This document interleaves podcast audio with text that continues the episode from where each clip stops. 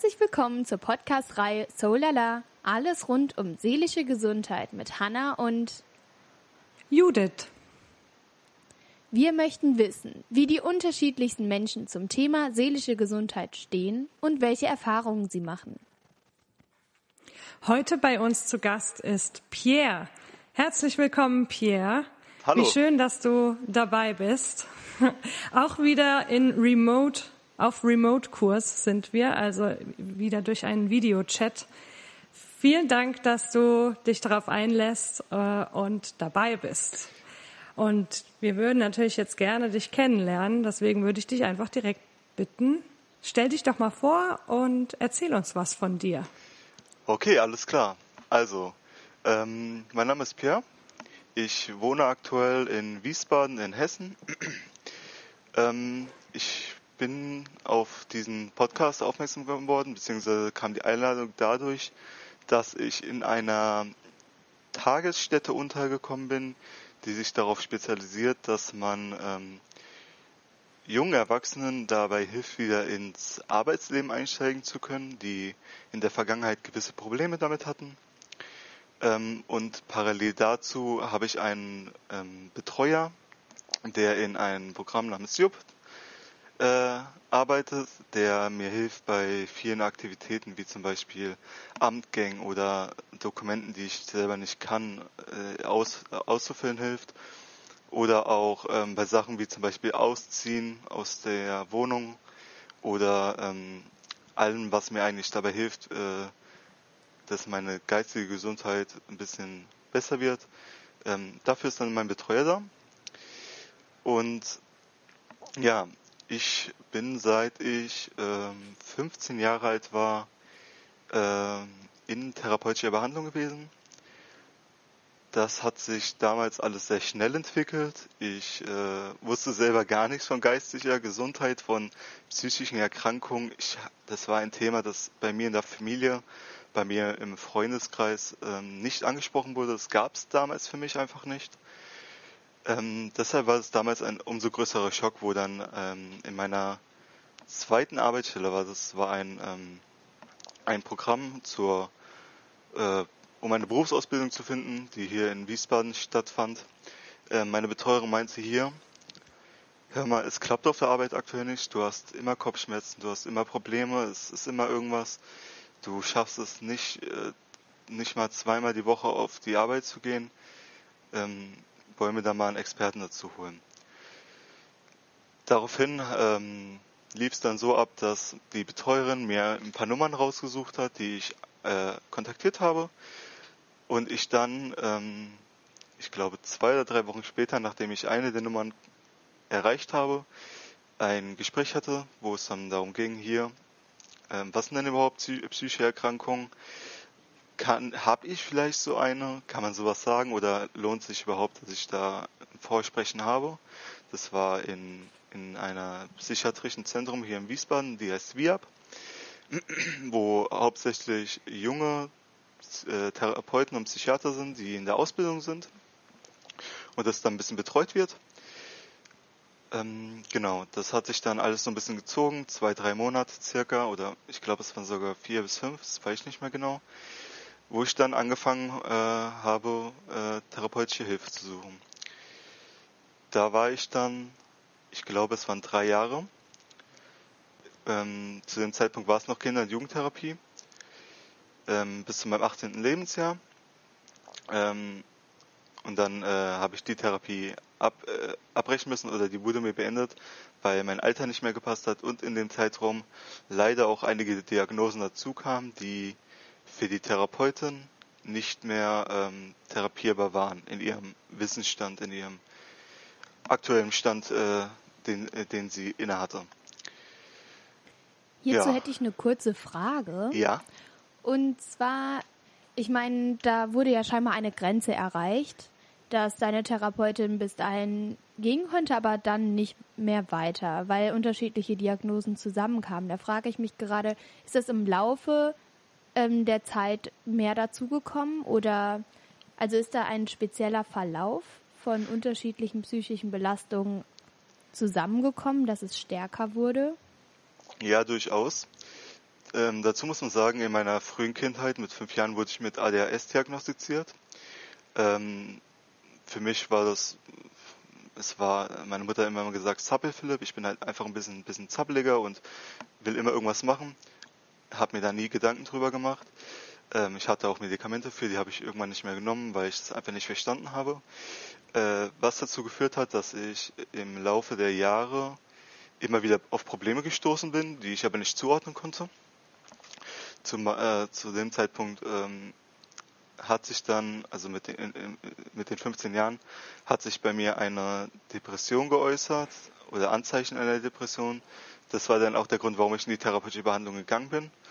Und innerhalb dieser drei Jahre, die dann da war, äh, wo ich da in Behandlung war, kam dann halt zu der ADHS-Störung und dem, der Depression noch die Borderline-Diagnostik dazu. Was letztes Jahr gewesen sein müsste oder vorletztes Jahr. Ich bin mir nicht mehr ganz sicher.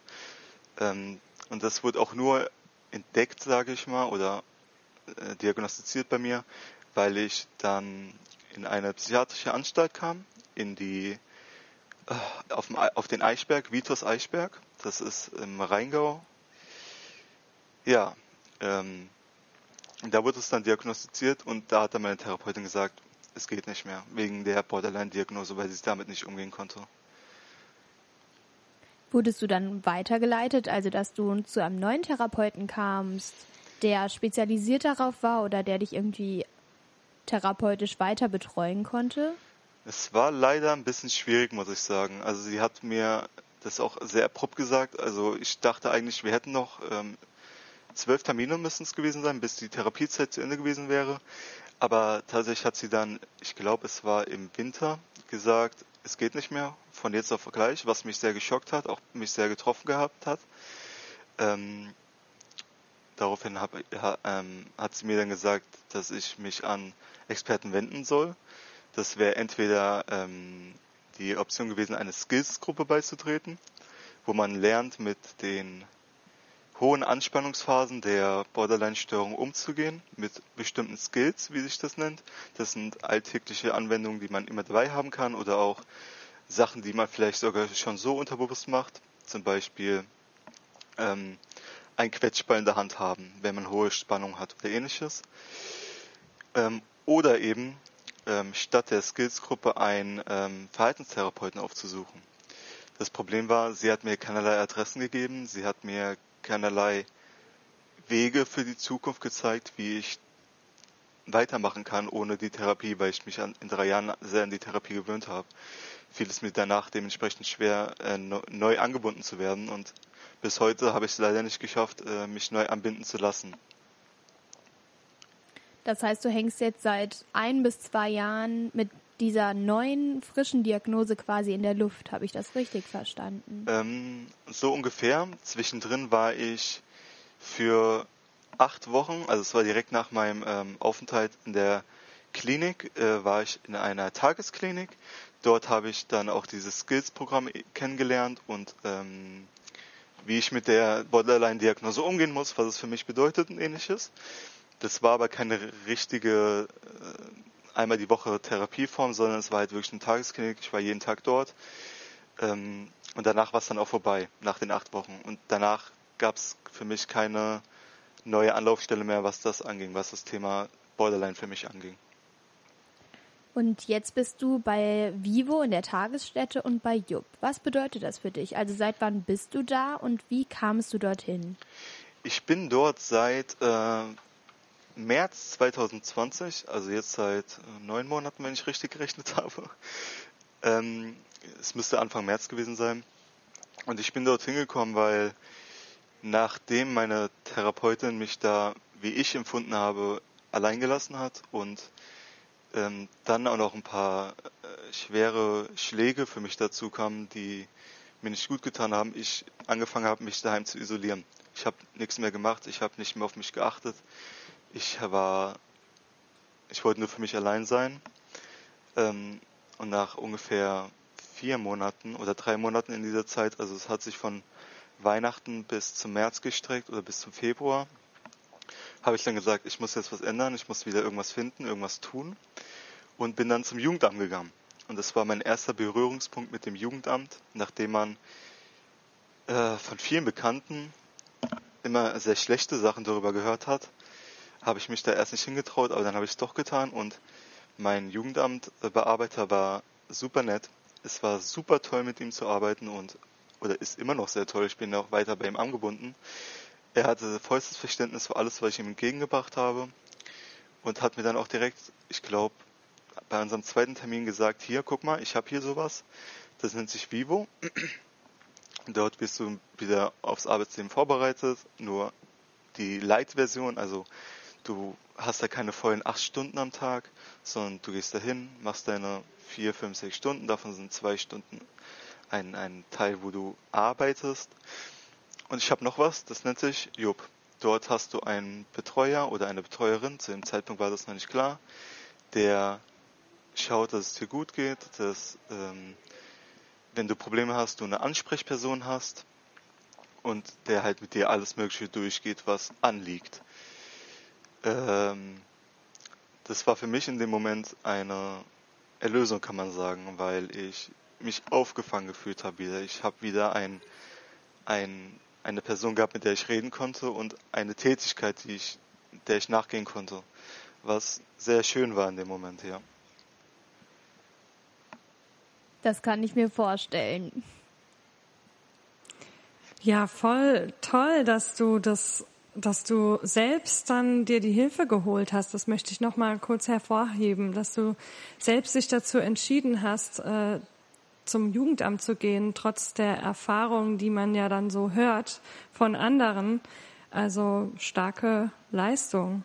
Und es scheint ja jetzt auch gut für dich zu laufen, wenn du sagst, das ähm, hilft dir total und es hat dich wie, wie erlöst, ja, da jetzt jemanden zu haben. Das ist ja wirklich schön. Das freut mich sehr.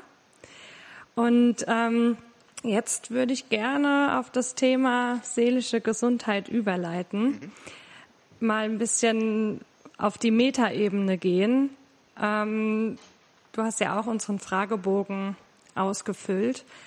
Und da hast du geschrieben, oder vielleicht sagst du es nochmal in deinen eigenen Worten. Wie, was bedeutet seelische Gesundheit für dich und ja, wie würdest du das beschreiben? Ja, die Frage im Fragebogen habe ich gesehen und ich musste lange überlegen, weil so stellt man sich die Frage nicht. Was bedeutet seelische Gesundheit für mich? Das war eine, ich würde nicht sagen merkwürdige Frage, aber eine Frage, der man nicht der man einfach nicht begegnet im Alltag. Und ich bin dann zu dem Schluss gekommen, dass für mich seelische Gesundheit bedeutet, vollkommen gesund zu sein. Weil eben dieser Aspekt der seelischen Gesundheit in unserer Gesellschaft leider so niedrig ausgeprägt ist. Also, dass halt keiner darauf achtet, wie es den anderen geht oder wie es auch einem selber geht, ähm, gehe ich davon aus, dass sehr viele Menschen einfach nicht wirklich so gesund sind, wie sie sind, selbst wenn sie körperlich fit sind. Und ähm, seitdem ich mit dem Thema geistige Gesundheit oder seelische Gesundheit in Berührung gekommen bin, ähm, ist das ein großer Aspekt meines Lebens geworden. Ich hinterfrage viele meiner Entscheidungen und versuche immer die Entscheidung zu treffen, die für mich am besten ist und nicht immer für andere, was vor diesen ganzen Geschehnissen äh, nie der Fall war. Das habe ich nicht getan. Ich habe immer geschaut, dass es allen anderen gut ging und für mich selber gesagt, ich komme damit schon klar, das ist ja kein Problem, was soll denn schon passieren? Ich tue mir ja nicht weh. Aber dass ich dabei meinen, meiner Psyche wehgetan habe, habe ich damals nicht gesehen. Aber was genau hat dich darin unterstützt, diesen Wendepunkt in deinem eigenen Leben einzuleiten? Also, dass du jetzt für dich einstehst und dich an erster Stelle hast und sagst, okay, die Meinung der anderen, das ist schon wichtig. Aber meine Meinung ist die aller, allerwichtigste in meinem Leben. Das hat sich ja scheinbar geändert bei dir. Wie kam es dazu? Genau, das hat sich geändert und das ist noch gar nicht so lange her, muss ich sagen. Also auch während ich in der Therapie war, in der Gesprächstherapie, war das immer ein großer Kritikpunkt meiner Therapeutin, weil sie immer gesagt hat, ich kann nicht immer auf anderen schauen. Ähm, das hat sich zwei Jahre lang so gezogen, bis es zu einem Ereignis in meinem Leben kam, was das verändert hat. Und zwar ähm, war ich damals mit einer jungen Dame zusammen, die sich dann von mir getrennt hat. und dann äh, kurz darauf ähm, mit meinem besten Freund zusammenkam, was mich in meinem Selbstwert unglaublich gekränkt hat und ich mich auf einmal wieder sehr allein gefühlt, allein gelassen gefühlt habe und ich das nicht verstanden habe, weil ich habe alles für diese Person getan oder nach meinem Ermessen alles für diese Person getan und mich selber so aufgeopfert, habe wirklich viel Zeit da rein investiert und es wurde mir nicht ähm, es wurde mir so nicht gedankt, wie ich es gerne haben, gehabt hätte in der Zeit. Aus heutiger Sicht sehe ich das alles ein bisschen anders, aber damals war das so.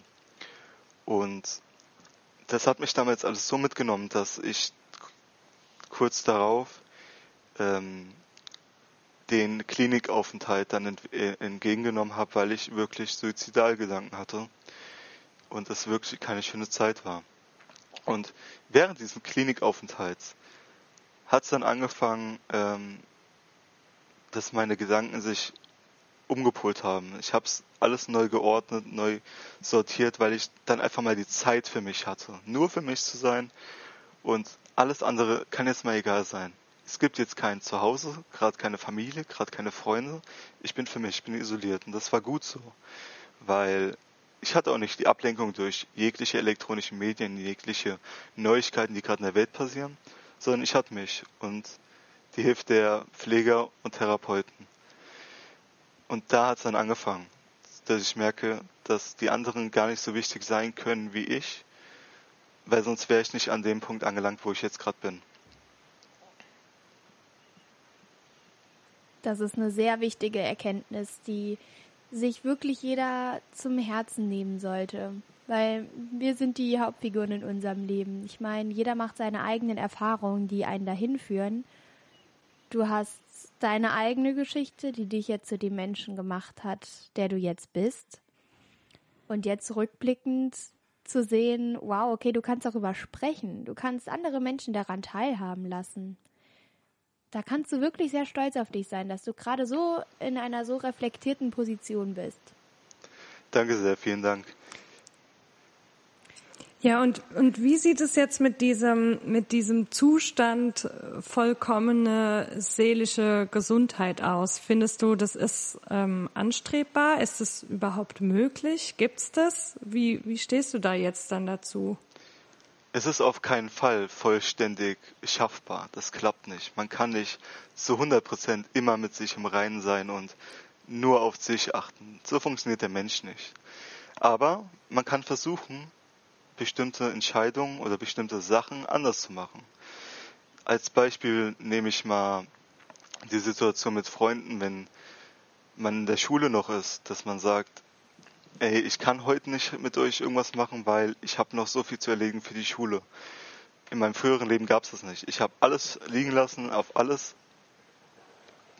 ja, ich habe alles einfach ignoriert, um für meine Freunde da zu sein.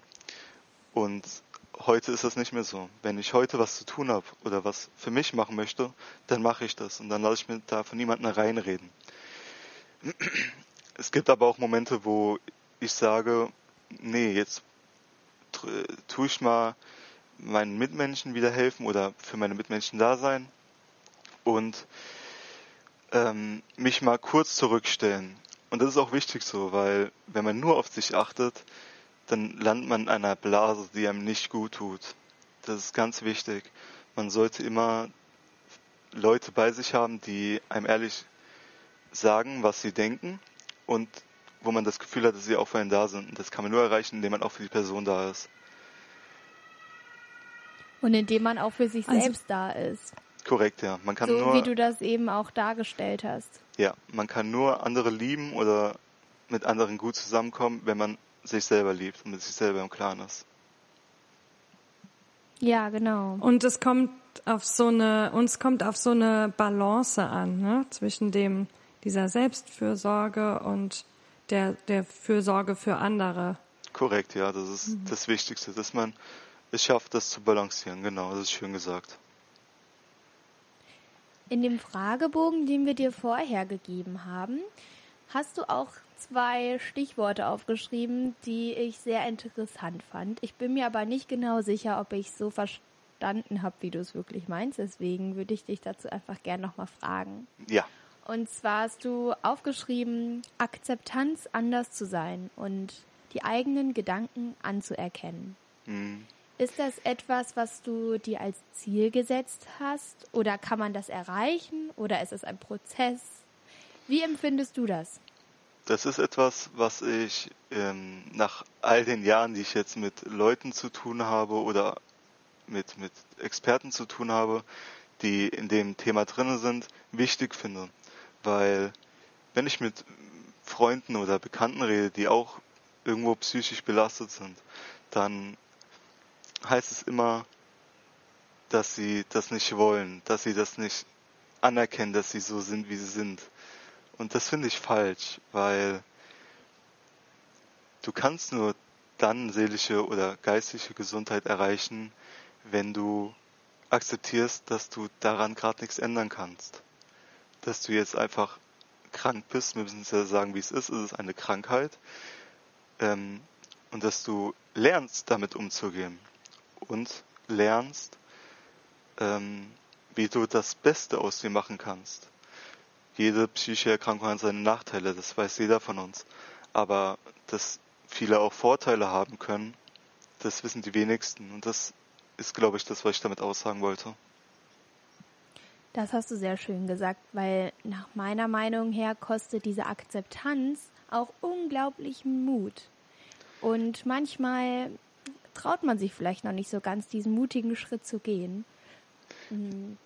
Vor mir hängt gerade eine Postkarte. Ich, ich, weiß nicht, ich finde, die passt gerade voll dahin. Ähm, und zwar steht da drauf, mit etwas Mut kann man sein, wer man möchte. Mit noch etwas mehr Mut kann man sogar sein, wer man ist. Und das finde ich passt da unglaublich dazu, weil wer schreibt uns schon vor, wer wir, sei, wer wir sein sollen? Das sind einfach nur wir. Und so ein Leben, was du uns da jetzt gerade gespiegelt hast, mit seinen ganzen Höhen und Tiefen, so wie du jetzt bist, das ist wunderbar, weil so bist du. Und du lernst dadurch ganz vieles, wie du dein Leben damit meistern kannst. Und das zeichnet dich mit ganz viel Mut aus. Und so geht es allen Menschen da draußen. Es kostet nur auch Mut, dahin zu schauen. Ja, das stimmt. Ja, weil man Fall. sich in dem Moment, ja, weil man sich in dem Moment halt auch so verletzlich macht, ne? Wenn man den, den, den Mut hat, also das, es kostet deswegen Mut, weil es so verletzlich ist, zu sagen, ich bin krank oder ich habe da was, eine Beeinträchtigung, ich habe da so Gedanken, die mich im Alltag daran hindern, meinen Alltag eben zu bewältigen. Und ja, unglaublich stark muss man sein, um zu sagen, okay, ich, ich gebe es einfach zu. Ich, das ist so und ich muss das akzeptieren. Ja, da ist Mut genau das richtige Wort und ich bin, ich ziehe den Hut vor allen, die diesen Schritt auch gehen. Also toll. Ich finde auch, dass Mut das richtige Wort hier ist und an alle, die da draußen zuhören sollten, ähm, ist es auch nicht schlimm, wenn ihr euch noch nicht traut, das zu tun, wenn ihr euch noch nicht eingesteht, dass ihr Probleme habt. Aber es ist wichtig, dass ihr euch das vor Augen haltet, dass es so ist, dass da potenziell was sein könnte und das nicht außer Acht lasst. Das sind wunder, wunderschöne Schlusssätze, würde ich sagen. Das hast du sehr schön ja. auf den Punkt gebracht. Es ist nämlich wirklich so. Kann ich direkt unterschreiben, Pierre. Vielen Dank, dass du dich hier so geöffnet hast. Falls du sonst noch irgendwelche hilfreichen Tipps hast, die du der Welt da draußen mitgeben möchtest, hast du jetzt auch sehr gerne noch die Chance dazu. Ich habe tatsächlich noch was, und zwar etwas, was mir sehr stark auf dem Herzen liegt, weil ich in der Vergangenheit immer wieder gefragt wurde, wie soll man denn mit dir umgehen, wenn es dir schlecht geht? Und das Einzige, was ein, eine außenstehende Person tun kann und bitte auch tun soll, ist zuhören bitte fangt nicht an, Tipps zu geben. Bitte fangt nicht an, zu versuchen, zu verstehen, wie die Person denkt, die gerade in der Position ist. Weil das funktioniert oftmals einfach nicht, wenn ihr keine Experten seid. Hört einfach zu. Das ist das Allerwichtigste von allem. Wow.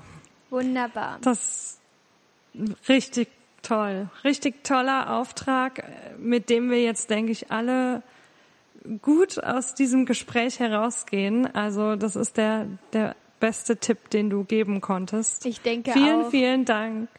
Ich da fällt mir jetzt noch so ein, Ja, von der Seele reden, mit der Seele zuhören.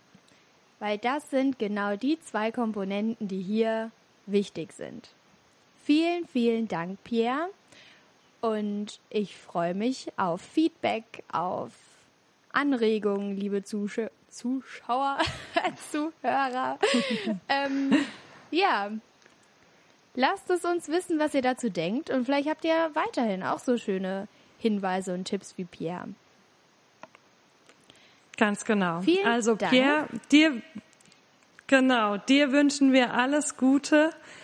Mach's gut und alles Gute für deinen weiteren Weg und wir freuen uns, wenn wir noch mal was von dir hören. vielen lieben Dank. Ich fand es sehr toll, hier sein zu dürfen, mich mal aussprechen zu dürfen und ich wünsche euch beiden auch alles Gute und hoffentlich bleibt ihr gesund. Dankeschön. Du auch. Dankeschön. Tschüss. Tschüss. Tschüss.